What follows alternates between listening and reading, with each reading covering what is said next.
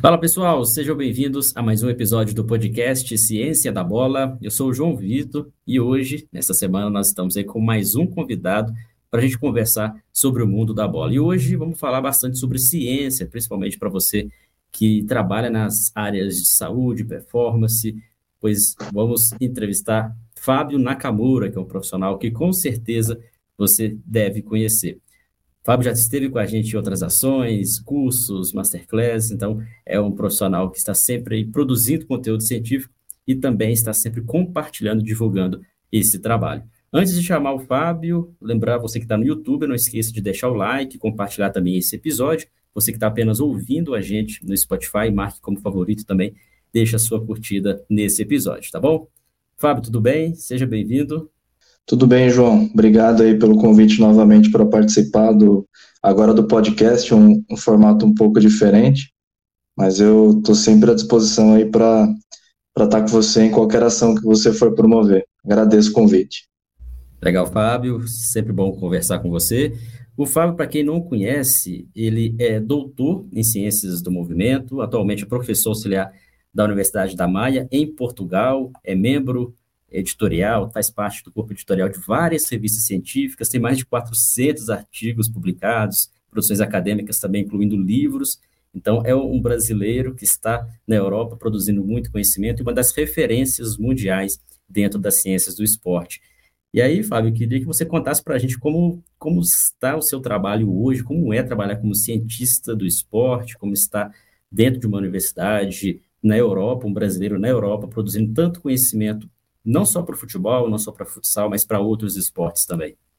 Bom, eu trabalhei por vários anos em universidades brasileiras, é, universidades públicas, né, no estado do Paraná e também no estado de João Pessoa, uh, desculpa, do, da Paraíba em João Pessoa, e tenho agora nos últimos três anos desenvolvido um trabalho numa universidade portuguesa, é uma universidade privada, é, o nome dessa universidade é Universidade da Maia, e atualmente estou até é, em fase ainda de, de, de, adaptação, por incrível que pareça, né? Já fazem praticamente três anos que eu estou aqui, mas a gente sempre aprende e sempre é, tem, tem que é, entender o, os processos da, da universidade, como é que é, funciona o ensino, a, a, pesquisa, porque é sempre algo novo para todos nós. Né? Então, a Universidade é, da Maia tem um funcionamento muito próprio, uh, que é bastante diferente das universidades brasileiras em vários aspectos. Então, estou em constante adaptação, mas já tenho conseguido desenvolver aqui um trabalho na área do ensino. Né, eu sou professor do, do curso de licenciatura é, em Educação Física e Desporto. Também sou professor do mestrado na área do treino desportivo e tenho também atuado aqui na, na orientação de, de, estudantes de, de doutorado, uh, também na área do treino desportivo. Muito legal você contar sobre a sua atuação e as diferenças que você citou que existem entre universidades do Brasil e aí da Europa, ou até mesmo de outros países. Mas eu até queria entender, Fábio, para muita gente que está nos ouvindo, de repente pensa assim, poxa, mas aqui no Brasil a gente sabe que existem professores que estão nas universidades, que fazem pesquisa juntamente com alunos de mestrado e doutorado, e dificilmente a gente acha, encontra cientista do esporte, ou seja, aquele profissional que está na universidade brasileira somente para fazer pesquisa, sentar no dia a dia, com as aulas. E aí, como funciona? Que são as diferenças mais pontuais que você percebeu em relação ao Brasil? João, eu acho que é, nesse ponto é, tem bastante semelhança né, entre, o, entre os sistemas brasileiro e, e, português, porque a maior parte de nós uh, tem carreira na universidade, então no caso Hoje eu sou o que eles chamam de professor do quadro, ou seja, eu sou um professor permanente dentro da universidade. É, aqui nós temos também professores com um contrato é, temporário, né, na verdade são prestadores de serviço, é, e eles exercem funções parecidas com os professores substitutos que temos aí no, nas, nas, universidades brasileiras. Ah, então aqui a gente tem também uma carreira, assim como no Brasil, é, com uma nomenclatura um pouco diferente. É, atualmente eu sou professor auxiliar. É, eu estou em concurso agora para subir de nível. Né, então, se, uh, se eu avançar na carreira aqui, é, eu vou uh, passar para professor associado e depois futuramente existem outras etapas da carreira. Assim como no Brasil nós temos a, a nomenclatura própria, mas basicamente é, é, a mesma coisa. A gente consegue progredir aqui é, por tempo de serviço e também pela produtividade associada. Né? Então acho que é bastante semelhante ao Brasil. Ah, nós não temos essa figura do pesquisador, ou seja, a pessoa que é contratada pela universidade só para fazer pesquisa. O que acontece às vezes é que as agências de fomento locais, ah, assim como a gente tem a, CAPES, a, FAPESP no Brasil, nós temos aqui um órgão que também faz o financiamento da pesquisa científica, que é a FCT, e a FCT também tem bolsas ah, que permitem que o, que o profissional, que o estudante, esteja é, vinculado a uma universidade com um projeto de pesquisa, então naquele momento é, ele é pesquisador. Né? Nesse momento ele pode estar é, tá dedicado somente à, à, pesquisa científica sem necessariamente estar tá envolvido com o ensino. Mas a partir do momento que esse professor ele, ele presta um concurso, ele, ele é admitido numa universidade, ele começa a carreira como é no Brasil, e aí ele faz o papel duplo, ele sempre vai ser docente e pesquisador. Então tem essa semelhança também nesse sentido. A, a, a sua função hoje, então, além de, do ensino, a pesquisa, tem alguma aproximação com clubes, eh, principalmente de futebol ou até mesmo de outros esportes? É facilitado aí na Europa esse processo? Eu acho que isso é facilitado particularmente em Portugal. Né? Portugal é um país ah, com dimensões muito menores que o, que o Brasil, e nesse sentido, a gente tem alguma facilidade para se aproximar do clube, até por uma proximidade geográfica. Né? Eu atualmente moro no norte do país, é, eu estou num distrito, né? eu resido atualmente no distrito de Braga, eu não estou no Porto, eu trabalho no Porto, mas eu resido em Braga, e para você ter ideia, em Braga a gente tem é, vários clubes na Primeira Liga, até em cidades muito pequenas, mais próximas aqui de Braga. E, Braga, por coincidência, é o distrito que tem o maior número de, de clubes que disputam a Primeira Liga. Então, o próprio Sporting Clube de Braga, que é um clube bem conhecido, é, disputa as competições europeias, né? Ah, o Vitória Guimarães, então Guimarães é uma cidade muito próxima aqui de nós, está no mesmo distrito, está mais ou menos a 25 minutos de, de carro. Também tem uma equipe que disputa a Primeira Liga, e aqui na região tem outras cidades ainda que, que tem é, os clubes como é, Gil Vicente, Moreirense, que tem grande tradição e que disputam é, todo ano ou a primeira ou a segunda liga em Portugal. E como a proximidade geográfica é grande, e nós temos vários dos nossos egressos que trabalham também nesses clubes, a gente acaba tendo uma facilidade né, para aproximar, uh, para estabelecer colaboração científica e aí, nesse sentido, tem vários professores da minha universidade uh, que trabalham diretamente com esses clubes e têm conseguido desenvolver uh, pesquisa uh, não só com, com os atletas da, das equipes principais, mas também da, da base, né, ou da, da academia do, dos clubes.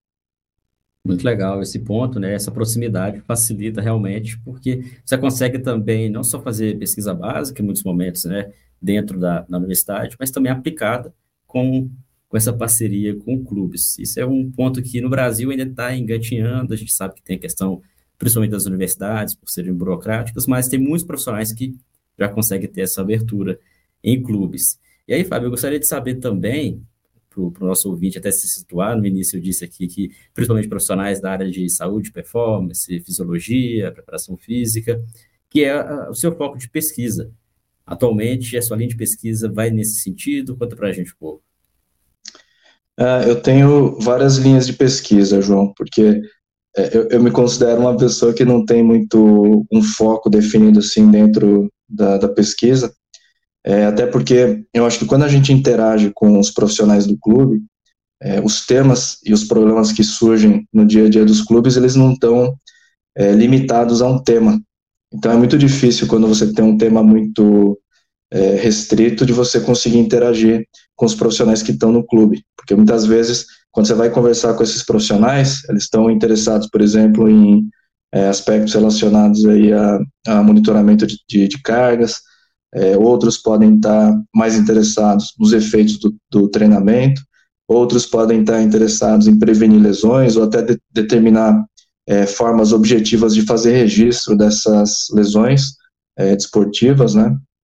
Então, é, eu tento não fechar muito em, em um tema, eu tento é, fazer o caminho um pouco inverso, né? Eu tenho, é, como eu falei anteriormente, conversado com profissionais que estão em diferentes clubes, é, conversado com estudantes nossos que estão nesses clubes fazendo estágio, que esse é outro aspecto que depois eu posso detalhar um pouco, né, os nossos estudantes de mestrado, eles fazem os estágios é, profissionais nos clubes, então eles estão sempre é, trazendo informação, trazendo questões para nós, e a gente acaba desenvolvendo é, projetos de pesquisa e temáticas de pesquisa, justamente para tentar é, endereçar as questões que surgem da, da prática. Então, acho que isso é uma, uma vantagem, né, e é um valor é, que nós temos na, na universidade, porque talvez diferentemente do Brasil, onde as, as dimensões são grandes, é, algumas universidades estão muito distantes geograficamente dos clubes, né, aqui a gente está realmente muito próximo, é, não só geograficamente, mas também né, no aspecto acadêmico, no aspecto profissional e até pessoal. Né, a gente mantém relação é, muito boa com os profissionais que estão aí no, nos clubes. Então, nesse sentido, é, a gente tem feito pesquisa em diversas áreas. É, eu tenho atualmente estudantes que estão na área do treinamento de força, uh, dentro do futebol. Tenho estudantes que estão na área do monitoramento uh, das cargas de trabalho, tanto no jogo quanto no, no, nas situações de treino. Uh, tem alguns estudantes mais na área da recuperação, uh, sono e etc. Uh, então, a gente acaba tendo que abranger diferentes temas e abraçar coisas diferentes, é, justamente para poder responder é, aquilo que, que surge aí na, na prática, né? Então, não só eu, mas todos os meus colegas é, dentro da universidade, a gente está imbuído né, dessa, dessa missão de, de tentar é, ampliar um pouco o horizonte de pesquisa para resolver questões práticas e não só publicar os nossos artigos científicos. Excelente, isso é um ponto que, que eu sempre defendo também a importância da publicação de artigo científico ela é sempre válida, mas eu acho mais válido ainda quando você responde uma pergunta da prática e não criar um problema para que ah, vou publicar um artigo aqui, tá? Mas às vezes naquele momento não é interessante, poderia ser feita uma pesquisa conversando com quem está lá na prática. Por isso que é interessante esse link, né, Fábio? Está no clube, está aberto a, a, estudantes de mestrado, doutorado, terem acesso ao dia a dia do clube, porque é dali que surgem os problemas de pesquisa, normalmente. Então, isso que é, que é interessante. Então, até conta para a gente, você falou sobre aí novos, novos alunos né, do, do programa de pós-graduação, como que, que funciona? É, até vou detalhar um pouco até o mestrado, que é o passo anterior ao, ao doutorado aqui. É, aqui o mestrado tem um funcionamento um pouco diferente, né? O Brasil tem uma tradição fortíssima no mestrado, é, o mestrado do Brasil é eminentemente acadêmico, né, nós temos pouquíssimos mestrados profissionais, mesmo em áreas é, altamente aplicadas, como é a nossa área. A educação física é uma área quase que totalmente aplicada, mas o mestrado em si, as, as dissertações estão muito voltadas para pesquisa. Tá? Essa é uma característica nacional e, e é uma característica que permite mesmo é, o avanço do conhecimento científico. É, Portugal tem um sistema um pouco diferente no mestrado. Né? No mestrado, é, normalmente a, a, característica é profissional. Então, a, a lógica é completamente inversa da, da nossa no Brasil. Aqui, é, o estudante entra no mestrado para aperfeiçoar é, conhecimentos profissionais e conhecimentos acadêmicos. aqui no primeiro ano, pelo menos do curso onde eu trabalho na Universidade da Maia, nós temos um ano é, praticamente todo voltado para disciplinas, onde o conhecimento de base ele é, ele é formado, ele é, ele é passado para os estudantes. Né? Os estudantes também têm uma noção muito clara é, do papel da, da pesquisa científica na própria formação deles. Eles sabem que o conhecimento que eles estão absorvendo, ele, ele vem da pesquisa e que ano a ano esse conhecimento também ele sofre alterações e atualizações. Então esses estudantes têm, têm essa, essa formação no primeiro ano. É, no segundo ano, eles vão para os clubes e para as entidades esportivas, uh, normalmente mais para o norte de Portugal, apesar que agora já eu já vejo alguns estudantes que me procuram, é, inclusive para tentar fazer os estágios no exterior, então países como Espanha, Itália, que não estão tão distantes de nós, é, e que tem também uma tradição forte no futebol, é, eles acabam atraindo muitos dos nossos estudantes agora, ou pelo menos começam a atrair alguns estudantes da, da nossa universidade, para que eles possam fazer um estágio profissional. Ah, então, a conclusão do, do mestrado aqui, normalmente, é feito mediante a realização desse estágio e apresentação de um, de um relatório de estágio. Inclusive, ontem, ah, eu participei de, de duas bancas, né, ou dois júris de, de, de avaliação. É, um foi um estudante que eu orientei, e esse estudante trabalhou durante esse ano é, no Famalicão, que é um clube também muito próximo de nós aqui. É um clube profissional, um clube Primeira Liga, e ele trabalhou é, no Sub-19 que foi campeão nacional. Então foi um, foi um, foi um estudante que, é, do ponto de vista de resultado, ele foi muito bem sucedido. Não é assim que a gente mede o desempenho dos estudantes, mas ele foi muito bem sucedido. E ele concluiu é, ontem, né, com a defesa do, do relatório, e a apresentação também de um estudo científico. Essa é uma opção que eles têm para enriquecer o relatório de estágio. Então, ele tem essa opção, ou o estudante vai para a dissertação, que também é um caminho. E aí é muito parecido com o Brasil, é, aí é como se fosse o nosso mestrado acadêmico. Então, no caso, ele pode optar ou pelo relatório ou pela dissertação, é isso? Exato. É, eu diria assim que hoje é, na nossa proporção, mais de 90% dos estudantes optam pelo estágio.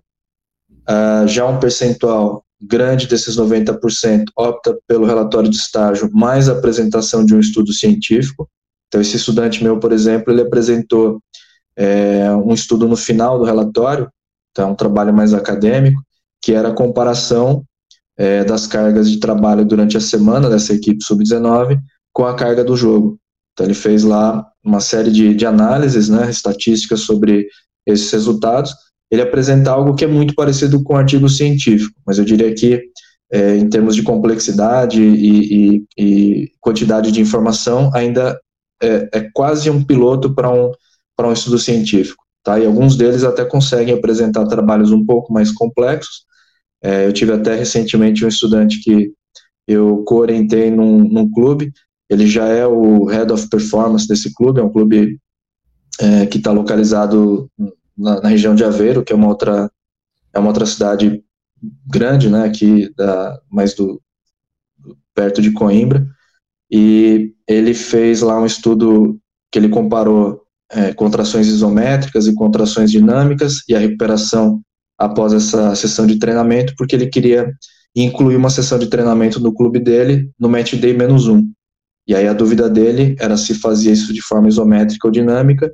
Então ele fez um estudo bem interessante que veio da prática, que era comparar a cinética da recuperação desses jogadores em 24 horas, porque o que interessava era chegar bem no jogo. Eles não poderiam estar tá, tá com sinais de fadiga e, e dano muscular. Então eles fizeram é, esse, esse estudo muito interessante no clube. Isso virou também uma parte do, do relatório dele. Não é uma dissertação, é uma parte do, do relatório final, que é um, é um estudo científico. Então, como eu te falei, é interessante o modelo porque é, eles acabam tendo a oportunidade de fazer o estágio, desenvolver algum conhecimento científico, é, mas não é algo que está é, tá desligado né, da, da prática profissional deles. Está totalmente ligado e, e, responde questões que eles querem.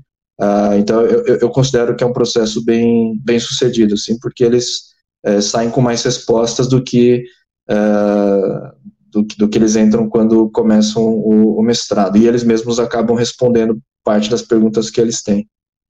Muito legal saber disso. Fiquei também, espero que quem está planejando fazer uma pós-graduação, ingressar no mestrado aqui no Brasil, nunca talvez tenha ouvido falar sobre essa possibilidade, né? De repente aí em Portugal de ingressar nesse meio. Realmente, eu, eu por exemplo, né, sou oriundo de um programa de mestrado aqui do Brasil, no qual vários programas pela, têm muita qualidade, muito conhecimento, produção acadêmica, mas a gente sente que, como você disse, né, está muito dentro ainda da, das universidades e, às vezes, depois, com o diploma de mestrado, muitos profissionais só conseguem entrar no mercado de trabalho em faculdades, é, nem universidades ainda conseguem aqui no Brasil, porque ainda necessita de ter o doutorado. Então, muitos clubes é, talvez não contratam profissionais do meio acadêmico justamente porque fica dois, três anos ali um pouco afastado da, dos clubes, do dia a dia. Então, esse formato uhum. também é muito interessante porque você permite com que o profissional fique ali e contribui para o clube, né? Leva o problema para a universidade para resolver e devolver para o clube. Olha, estamos com a solução aqui. E depois também o profissional pode optar em continuar no doutorado, continuar no meio acadêmico, né? Imagino que aí sim o foco é a pesquisa, ou ele pode ir para o mercado de trabalho, como você disse, profissionais que ficam nos clubes, já em cargos, continuam trabalhando. Basicamente, é esse, essas duas opções, né? Ou ele vai para o clube, ou ele depois segue no doutorado. E aí o doutorado, como que, que, que é o formato? É parecido com o Brasil também, bem focado na pesquisa? No caso, é, eu vou falar um pouco mais o, sobre o doutorado da nossa universidade. Né? Eu, eu conheço menos é, o formato da, das outras universidades que, que existem aqui. Tem, tem grandes universidades, você mesmo tem passagem por universidades em Portugal. É, na nossa universidade, o, o, doutorado é uma continuidade é, lógica, né, e seria um, o próximo passo daqueles que finalizam é, o mestrado, mas normalmente são aqueles que fizeram a dissertação. Mas isso é bem interessante, João, porque é, isso não é obrigatório. Ou seja, para o doutorado, a gente pode receber alguém que nem fez mestrado. Nós temos já é, casos aqui de é, candidatos para já para a próxima seleção que nós vamos ter. Eu sei porque essas pessoas entraram em contato comigo, são estrangeiros, inclusive, são sul-americanos, não são brasileiros, mas eu já tive contato de pessoas que estão em, em países da América do Sul, é, eles não têm titulação, Inclusive, alguns países da América do Sul não têm cursos de doutorado e não têm cursos consolidados de mestrado na nossa área. Ah, então, para eles fica praticamente impossível o acesso se o mestrado for um pré-requisito. Então, aqui o, o, mestrado não é um pré-requisito para o doutorado, só que é claro que numa avaliação é, qualitativa e até quantitativa do, do próprio currículo do, do candidato, é, sai na frente quem tem um mestrado, e é bastante justo que isso aconteça, né? É, e dentro da, da, do público que fez mestrado, é, aquele que fez a dissertação e conseguiu publicar o resultado da dissertação numa revista internacional, numa revista de, de bom, de, de, de, bom impacto científico, também tem vantagem sobre aquele que fez o mestrado numa pegada mais profissional. Só que a gente não fecha, a gente tem candidatos de diferentes perfis, até porque é, o regime de cumprimento do nosso doutorado na, na universidade, ele é bastante flexível. Nós temos, uh, inclusive, uh, alguns casos de, de, estudantes que fazem uh, mais ou menos um regime parcial dentro da universidade, né, eles assistem às aulas, têm reuniões com os orientadores, mas desenvolvem as suas teses novamente nos clubes ou nas outras entidades esportivas, se for uma outra modalidade, né, não necessariamente é futebol. Ah, então, eu, eu acho que tem essa, essa flexibilidade, eu acho que é um sistema bem, bem inteligente, né, no sentido de dar liberdade para o estudante, para o candidato, é, poder desenvolver o seu trabalho é, fora da, da, do ambiente restrita ou, estritamente universitário. Né, ele pode estar num clube, ele pode estar numa seleção. A gente tem, inclusive, um estudante que eu sou co-orientador dele, é, ele está numa das seleções portuguesas, né, ele está disputando competições europeias, inclusive Ontem parece que disputou uma final de uma competição europeia e é estudante de doutorado e faz a tese normalmente dele é, dentro do futebol nesse caso. Tá? Então acho que é, nesse aspecto eu vejo que é, no, assim pelas pelas nossas características e, e, pelas facilidades a gente acaba tendo é, essa essa possibilidade além da, da maturidade né, do, do próprio estudante porque se, se o estudante não tem a capacidade de fazer um trabalho autônomo, ele não consegue desenvolver uma tese nesse regime. Mas se ele já tem um, um bom treinamento é, na licenciatura, na graduação e no mestrado, e, e tem um orientador atuante na parte da pesquisa, quando ele chega no doutorado, ele acaba tendo essa capacidade de desenvolver projetos fora da, da, da, da universidade. É, e lembrar também que na nossa universidade a gente tem é, alguns orientadores que trabalham também na área do exercício físico e saúde, na área do, do ensino da educação física. É, então, cada um, cada um desses professores tem estudantes em nichos diferentes. E existe aqui uma aproximação grande, talvez até dos colegas da, do exercício físico e saúde. É, eles conseguem fazer isso com mais sucesso, que é a aproximação com, com a indústria e com, a, com as empresas. Então, eles, eles têm muitas vezes o financiamento de, de da, da, indústria e das empresas para poder é, desenvolver as teses, porque as teses respondem questões uh, práticas. Eu acho que isso é um, é um, é um ponto bastante interessante aqui da, do nosso doutorado. Muito legal, muito bom saber disso. E parece, Fábio, que é um caminho que outras universidades, não só em Portugal, no Brasil, tendem a seguir, principalmente na pós-graduação.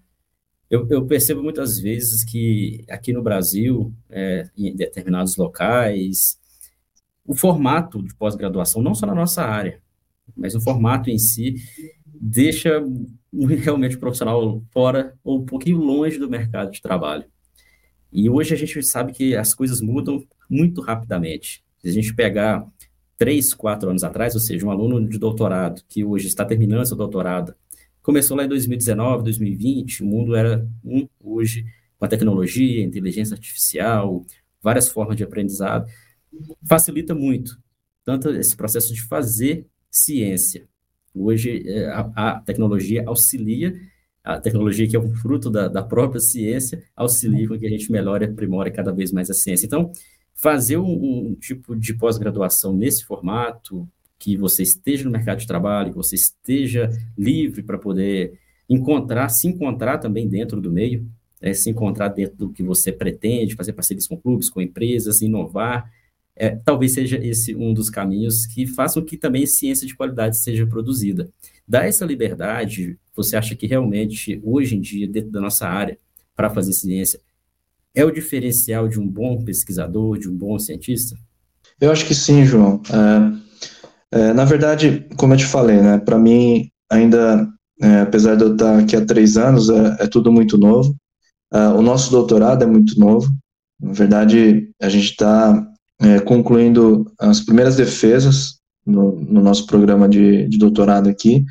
Uh, então a gente está também aprendendo ainda com, com o processo, mas é, a percepção que eu tenho, até pela minha é, experiência prévia em universidades brasileiras, né, Universidade Federal do Paraíba, Universidade Estadual de Londrina, uh, é que uh, realmente no Brasil a gente ainda não dá muita possibilidade, não dá muita margem para que os projetos possam ocorrer já numa situação de aplicação do conhecimento. Né? A gente é, ainda está um pouco preso à ideia do, do laboratório, é, da, da, do trabalho feito dentro é, das salas de aula e, e dos, do, utilizando os equipamentos só dentro da, da, da, universidade.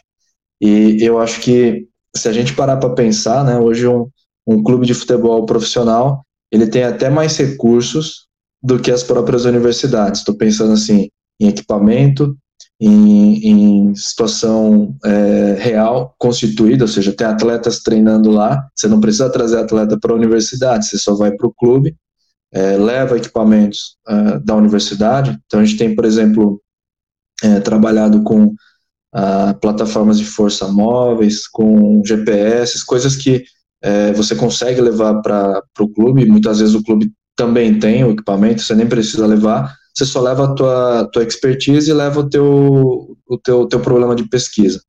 Então, eu acho que é, tem, um, tem um ponto aí que a gente está se aprimorando agora, que é, é, justamente esse diálogo com, com, com os clubes, é, o levantamento das questões científicas e a utilização é, dos nossos próprios estudantes de mestrado para responder as questões uh, juntamente com estudantes de doutorado e, e começar a, a, publicar coisas uh, que estão mais conectadas com, com a prática.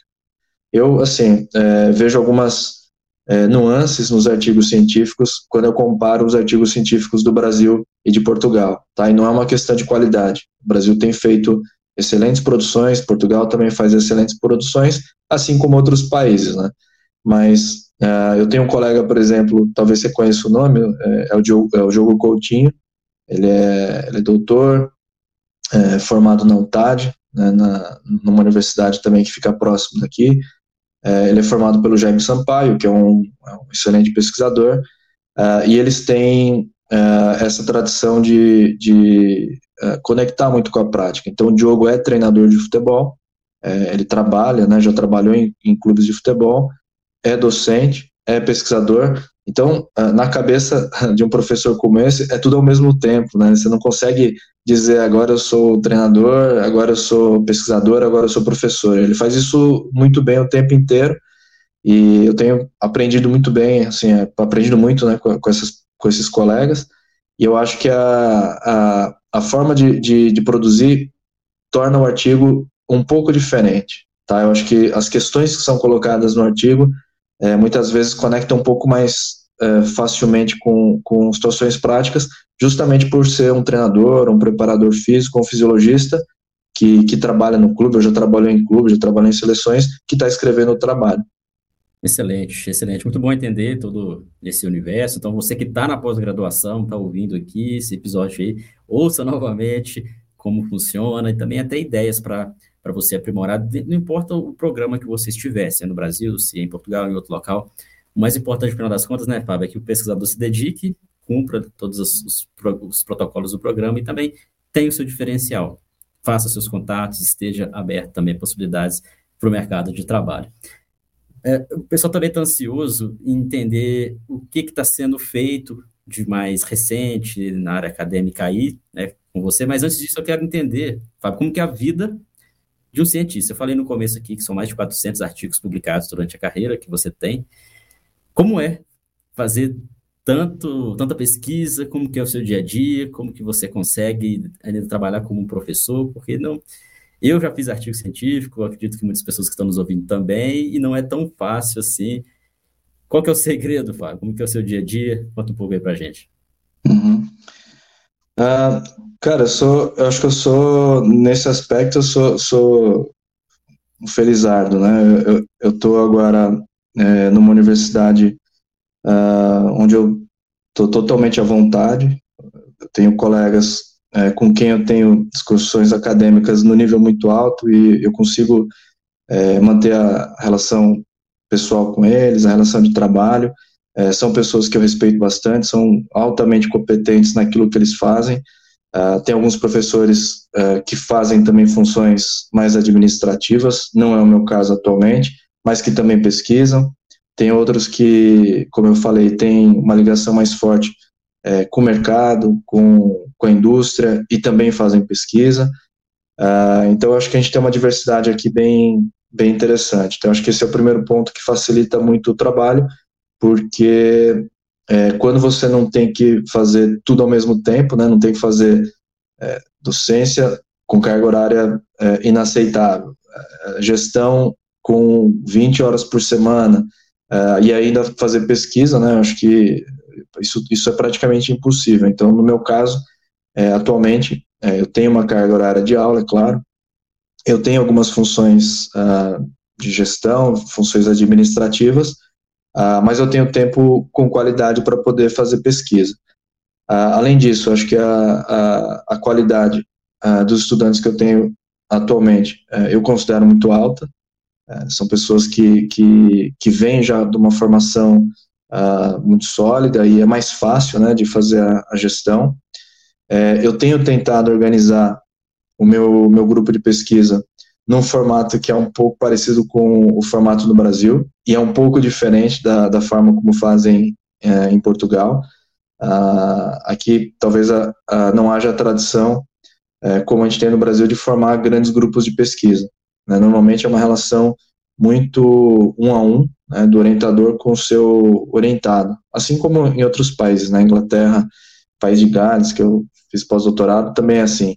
É, eu acho que no Brasil a gente tem uma, uma, uma estratégia boa, interessante, que quando funciona, funciona muito bem, que é ter grupos um pouco maiores, são grupos que envolvem estudantes da, da graduação, do mestrado e do doutorado, uh, e eu tenho feito isso aqui. E os próprios estudantes conseguem também fazer uma, uma organização interna, né, ou seja, eles, é, eles têm estudantes que têm um conhecimento um pouco mais avançado, no caso, alguns estudantes de doutorado, é, eles passam informações e conhecimentos para estudantes do mestrado, que também ajuda um pouco na, na, na licenciatura.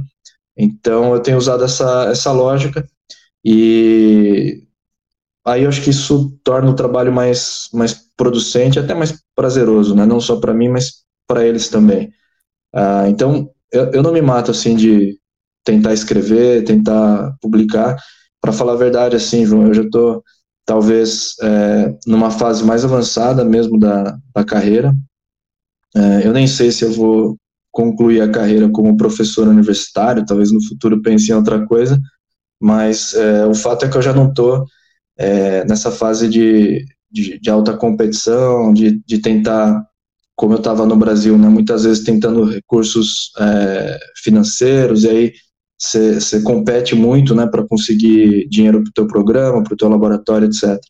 É, aqui, acho que a lógica para mim hoje é um pouco diferente, e eu acho que eu consegui é, encontrar uma situação que, que, que é producente, sem eu ter que trabalhar é, excessivamente. Então, eu tenho um estilo de vida completamente normal.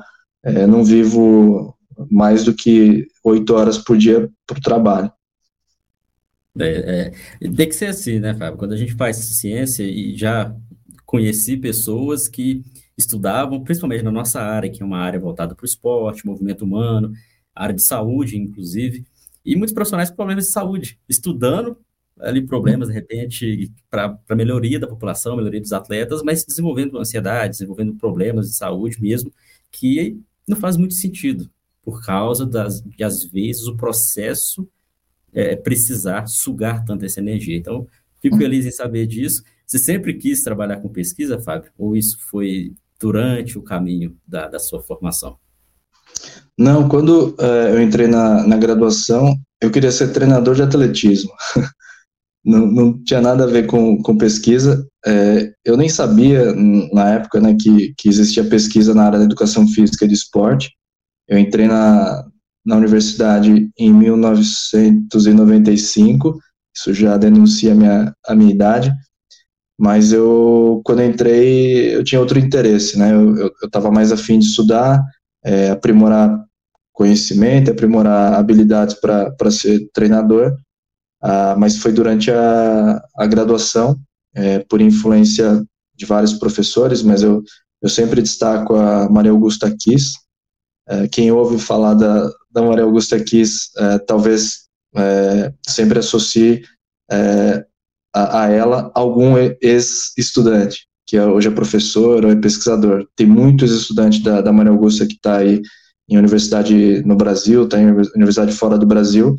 Então, eu acho que ela, ela é boa assim em, em descobrir pessoas que têm alguma vocação para pesquisa. Então, eu, eu, mudei de ideia durante a graduação, né? Aí, mais para o terceiro, quarto ano da, da, da faculdade, é, eu decidi pela pesquisa e depois fui para fazer mestrado e doutorado. Legal, muito bom saber também um pouco aí da, da origem, da, da sua escolha dentro da, da carreira. E aí, Fábio, chegou um momento legal que o pessoal está ansioso para saber, são as, as evidências mais recentes, de repente alguns estudos que estão para sair ou já saíram, que impacta para você, né, que é impactante e merece atenção e destaque, principalmente dentro do futebol ou do futsal também. Boa. É, eu até nesse fim de semana agora vou uh, dar um curso na Federação Portuguesa de Futebol. Uh, foi um tema que eles sugeriram, não foi um tema que eu propus, uh, na área da estratégias de recuperação, fadiga e lesões. Uh, e eu achei o tema muito feliz, porque eu acho que a maior parte dos profissionais que estão no clube, é, eles acabam fazendo indagações né, sobre essas relações, porque é, o jogador termina a partida, tá, o que, que, ele, que, que ele tem que fazer? É, ele tem que ficar totalmente é, parado, numa recuperação totalmente passiva, ele tem que submeter recuperações ativas, é, ele utiliza bota de compressão, calça de compressão, resfriamento, é, sauna. Então, hoje, como existe uma, uma infinidade de, de métodos de, de recuperação, é, eu acho que os profissionais acabam até ficando um pouco perdidos, né? Naquilo que tem que ser utilizado, qual é a tecnologia mais eficaz, mais efetiva. E eu vou, é, nesse curso, falar sobre isso, mas isso também tem sido um dos temas da, da, das minhas pesquisas, né? Eu tenho é, dois estudantes agora que eu co-oriento, né? um, dele, é, um deles é o Felipe Maia, é, nós tivemos até um congresso uh, do CIDESD, né, que é o grupo de pesquisa do qual eu faço parte, uh, em Vila Real, e o Felipe fez a apresentação de alguns resultados da pesquisa dele, que é com compressão pneumática intermitente. Uh, a gente tentou uh, primeiro fazer um, uma revisão da, da literatura, então existe alguma evidência favorável, assim como você vai encontrar evidência favorável para todos os métodos, só que ao invés da gente acreditar piamente naquilo que já está feito, porque a gente também pode ter algum viés de publicação, né, ou seja, aquilo que é, apresenta algum resultado negativo ou neutro, zero, né, não, não, não é publicado, a gente resolveu conduzir os próprios estudos sem nenhum preconceito, ou seja, sem, sem é, a expectativa de falar, pô, isso aqui funciona ou não funciona. Não, vamos testar de uma forma é, neutra, mas o mais possível, né? Neutralidade em ciência não existe, mas a gente tentou não, não criar expectativas sobre a, a eficácia do método, né? Ah, ele conduziu agora um primeiro trabalho é, com medidas diretas, né, ou de, de fluxo sanguíneo, ah, e, e, ele apresentou já algum resultado nesse congresso. Ah, então, algum efeito fisiológico existe. A nossa pergunta é: esse efeito fisiológico do aumento do fluxo sanguíneo é, durante a realização da, da, da, da, recuperação, nesse caso com a compressão pneumática intermitente, ele se traduz num benefício funcional, redução de dano, uh, diminuição de dor, etc, etc. É isso que a gente quer, quer tentar é, atacar.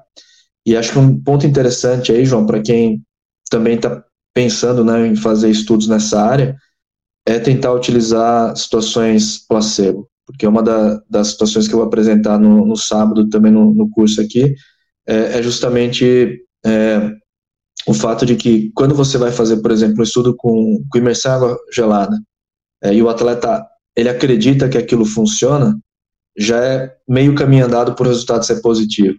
Tá? E é, é difícil você encontrar um atleta que não conhece é, efeitos ou que não tem expectativas sobre efeitos.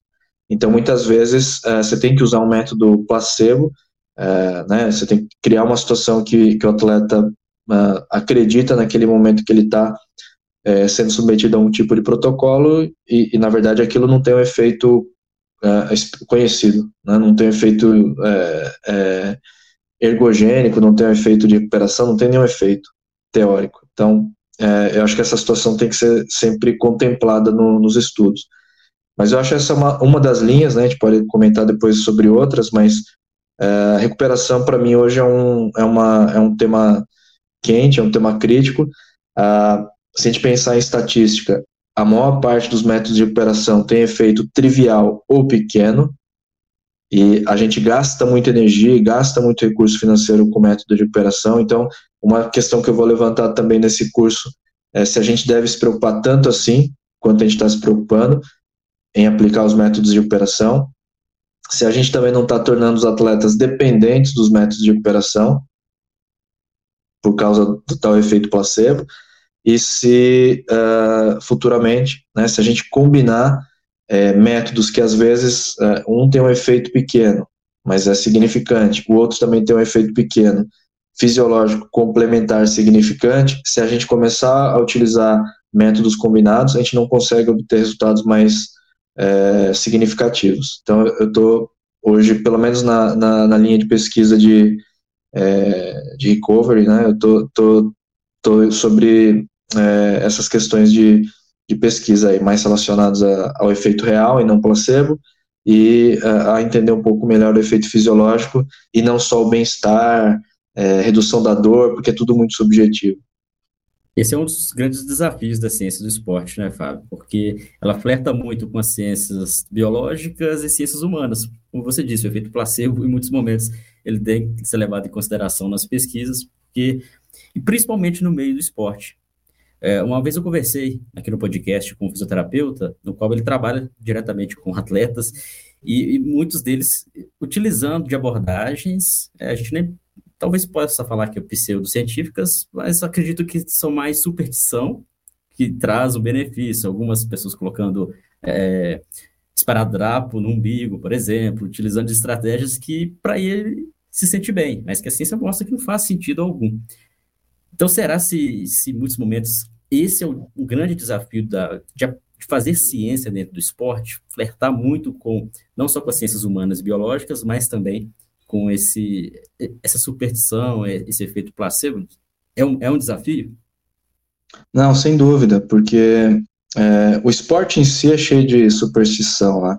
Para quem é, convive de perto com, principalmente com os atletas, né? A, o ritual pré-jogo é, é, é, algo que, é claro, a ciência não suporta, mas a ciência também não, não se mete em crenças, é, não é nem esse o ponto, né? Mas é, a gente sabe que, é, particularmente aí para método de recuperação, até método ergogênico, para melhorar a performance durante o jogo, a, a crença no, no método interfere muito no resultado. Então a gente tem que, como, como pesquisadores, né, como, como cientistas, é, a gente tem que criar é, nos nossos métodos uma forma de distinguir aquilo que é um efeito real uh, daquilo que é um efeito placebo, psicológico, que também é, alguns consideram importante, uh, mas eu particularmente não acho, né, ao contrário talvez de, de outras pessoas que pensam diferente, é, eu não acho que investir em placebo seja uma boa alternativa, porque algumas pessoas dizem que, olha, se, se o atleta se sente bem e tem uma performance melhor porque ele se sente bem e acredita naquilo, a gente não deve tirar.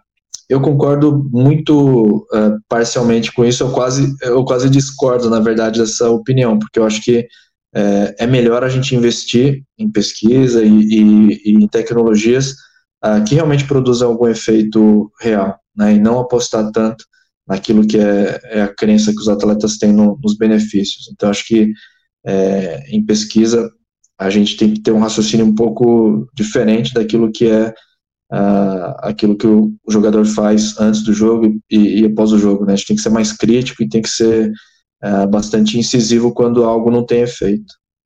E aí, se ele se sente bem nos momentos, se não se não faz nenhum mal, até dá para relevar, né? A gente tenta explicar, trazer importância. O pior é quando faz mal. Às vezes uma uhum. coisa que ele oh, eu acho que faz bem para mim, mas quando você for avaliar de repente alguma coisa ali tá tá prejudicando a própria saúde, que pode atrapalhar a carreira do atleta.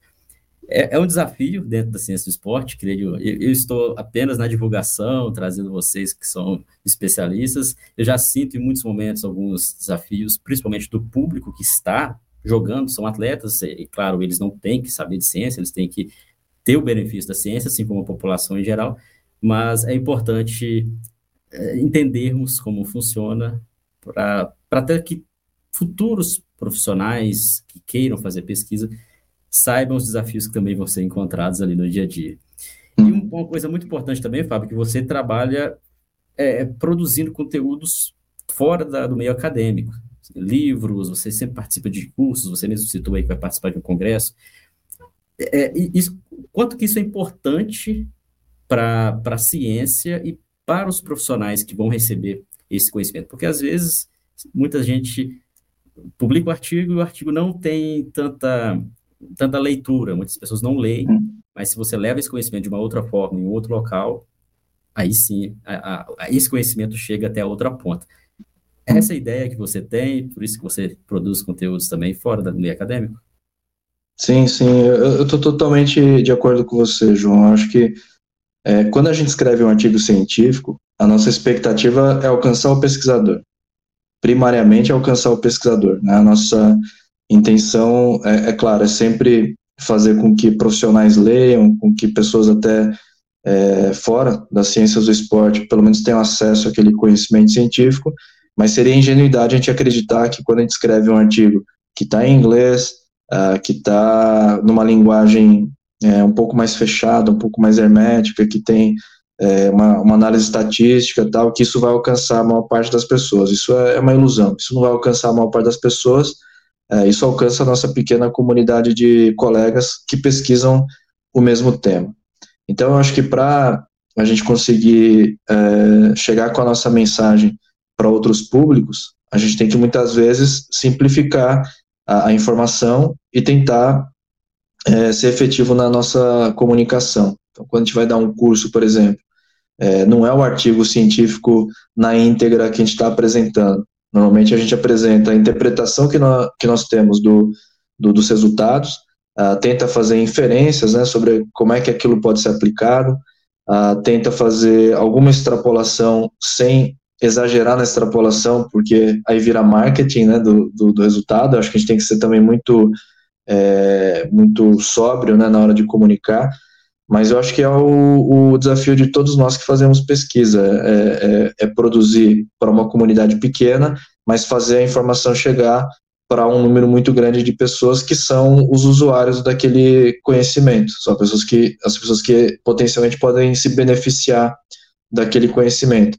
Então até atleta, né, eu tenho um, colega que ontem mesmo é, me pediu alguns artigos para ele poder preparar um conteúdo para uma palestra para os jogadores de um clube profissional de futebol. Ou seja, até os jogadores de futebol já estão começando a, a, a ouvir né, aquilo que nós fazemos. É claro que numa linguagem que seja acessível para eles, é claro que a mensagem é muito aplicada, mas é, eu acho que isso mostra né, que o, o que a gente faz alcança mesmo a ponta. Mas para isso a gente tem que ter meios de, de comunicar né, o, os resultados. Então, uh, esse podcast é, é, ótimo porque vai, vai alcançar pessoas, alcança profissionais, alcança talvez alguns atletas, alcança pessoas que tomam decisões dentro do esporte.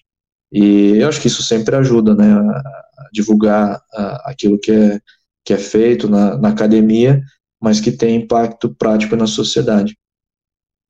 Muito bom, Fábio, muito bom saber disso, porque é, faz com que as pessoas que, de repente, nunca tiveram contato com a ciência, tá no esporte, mas não está envolvido ali com o meio acadêmico, possa se espelhar em você e também entender que, olha só, é legal fazer ciência, é, existe ciência do esporte, é legal fazer ciência do esporte, é importante, é benéfico tanto para quem faz, para quem está estudando e para quem está aplicando no dia a dia.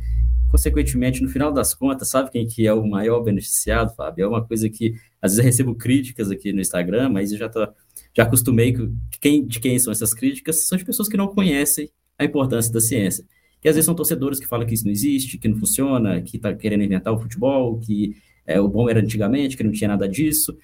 Mas, no final das contas, uma ciência bem aplicada dentro dos clubes, o maior benéfico vai ser o próprio torcedor, que vai ver o futebol de qualidade, atletas jogando até 40, até mais de 40 anos, espero, né, aqueles atletas que dediquem. Então, além de outros benefícios também, né, nem sempre a gente olha no, no profissional, existe também caráter social muito grande na formação, no desenvolvimento de atletas, desenvolvimento de profissionais. Então, é, é, esse é um dos nossos objetivos, por isso que você sempre está conosco aqui, Fábio, porque estamos alinhados aí ao propósito de promover esse conhecimento dentro do esporte. Para fechar, tem razão do nosso tempo, papo muito agradável, mas não vai faltar oportunidades para a gente conversar de novo. Uma pergunta que eu sempre faço ao final, e essa pergunta é um pouco mais pessoal e até filosófica, cara.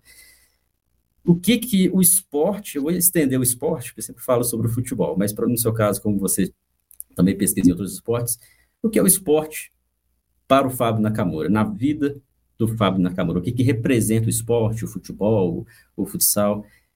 Como seria também se não existisse o futebol e o futsal? Como seria a vida de Fábio Nakamura? É uma pergunta bem seria, profunda, né? Seria muito pior, João, com certeza, porque eu acho que todos nós uh, que temos algum envolvimento com, com o esporte, olha, eu nunca fui jogador de, de futebol, é, eu pratiquei modalidades individuais, mas uh, por ser alguém que está uh, na universidade e, e eu estou com grupos de pesquisa, como a gente comentou, uh, como eu tenho muitos estudantes que têm um interesse no, no futebol, eu tenho a obrigação né, de ter é, algum conhecimento sobre, sobre a modalidade, tentar entender quais são as necessidades. E, cara, é, o futebol, né, talvez uh, seja um esporte que, que destoe, porque alcança um número absurdo de, de pessoas. É claro que tem muita gente que é fã de rugby, é muita gente que é fã de natação, de atletismo, e eu acho que isso, isso é, é muito bom, né? essa diversidade de, de interesse em modalidades diferentes é muito boa, é, porque são manifestações culturais, né? o esporte no fim é uma manifestação da nossa própria cultura, e para mim, como pesquisador, é um, é, é, um objeto, não no mau sentido, num, num, excelente sentido, é um objeto de interesse e de, de pesquisa e de preocupação. Então, uh, eu acho que para aquele público que você comentou, né, que é o torcedor, que, que gosta de ver espetáculo, gosta de ver um, um jogo bonito, um jogo é, bem jogado e que paga para isso, né, paga o ingresso, paga para assistir é, a, a, transmissão.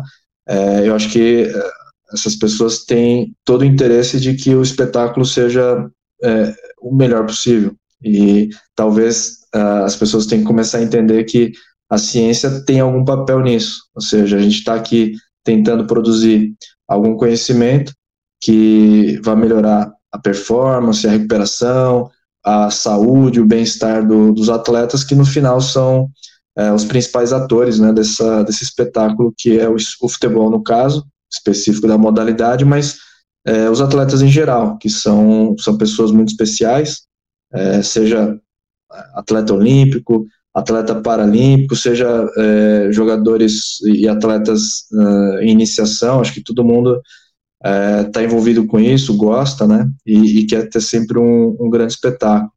Uh, eu acho que uh, o nosso papel, pequeno, mas, mas ao, ao mesmo tempo relevante como é, pesquisadores, como profissionais interessados na modalidade, é tentar melhorar a qualidade do, do espetáculo, é tentar fazer com que esses atletas estejam cada vez mais bem preparados, estejam é, prontos para performance e estejam prontos para alcançar marcas, para fazer gols, para estar tá, é, na mídia e, e, apresentar esse espetáculo. Né? Então, acho que, é, resumindo aí, é, no meu caso em particular, é, praticamente minha vida toda eu, eu, eu devotei tempo e, e trabalho para o esporte, eu gosto demais.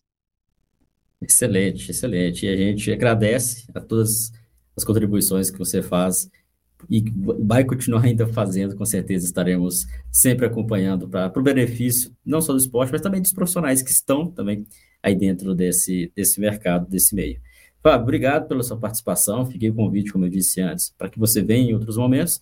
Fica aí o momento final para você compartilhar suas redes sociais, se alguém quiser te mandar mensagem. Ah, eu tenho, tenho perfil no Instagram, é, se procurarem pelo meu nome, Fábio Nakamura, é fácil de encontrar. Tem um, um, uma, uma partezinha final no, no, meu perfil, mas pelo meu nome é fácil de encontrar. Uh, e para quem tiver interesse né, de é, entrar em contato para é, conhecer a universidade, né, a Universidade da Maia, como eu falei, fica em Portugal, fica no norte. É, a gente está muito próximo aqui de várias entidades esportivas. Uh, nós temos proximidade e colaboração com, com clubes de, de, futebol em Portugal e agora alguns clubes também fora. Eu estou começando agora uma colaboração também com um clube de voleibol é, internacional, um clube que tem resultados europeus né, no, no, voleibol feminino. Uh, tudo isso para tentar né, melhorar a, a, o conhecimento sobre a, sobre a área. E se alguém quiser enviar e-mail, né, e é só entrar na, no site da Universidade da Maia, procurar lá o meu contato, uh, ou mandar mensagem no, no Instagram, e estou disponível aí para responder dúvidas, questões, e para quem tiver o interesse de vir aqui para estudar e, e, se aperfeiçoar também, estou totalmente disponível para responder perguntas. Legal, estou devendo uma visita aí, né, Fábio? Estou devendo uma visita para conhecer. Faz aí, tempo. É, tá, tá faltando tempinho para ir aí, mas em breve, quem sabe eu vou conseguir dedicar para conhecer e também conhecer pessoalmente, a gente gravar alguma coisa pessoalmente também. Muito legal, Fábio, sucesso. Fico aqui sempre acompanhando você. Grande abraço. Um abraço, obrigado, João. Até mais. Valeu, pessoal. Obrigado pela audiência de vocês. Quem chegou até o final aqui está no YouTube, deixa o seu comentário aqui sobre esse episódio, sua pergunta também. Todas as perguntas a gente responde. Você está no Spotify também, tem um, um local aqui abaixo para você fazer perguntas e deixar o seu comentário, tá bom? Esse foi o episódio 128. Na próxima semana, mais um convidado para a gente conversar. Grande abraço.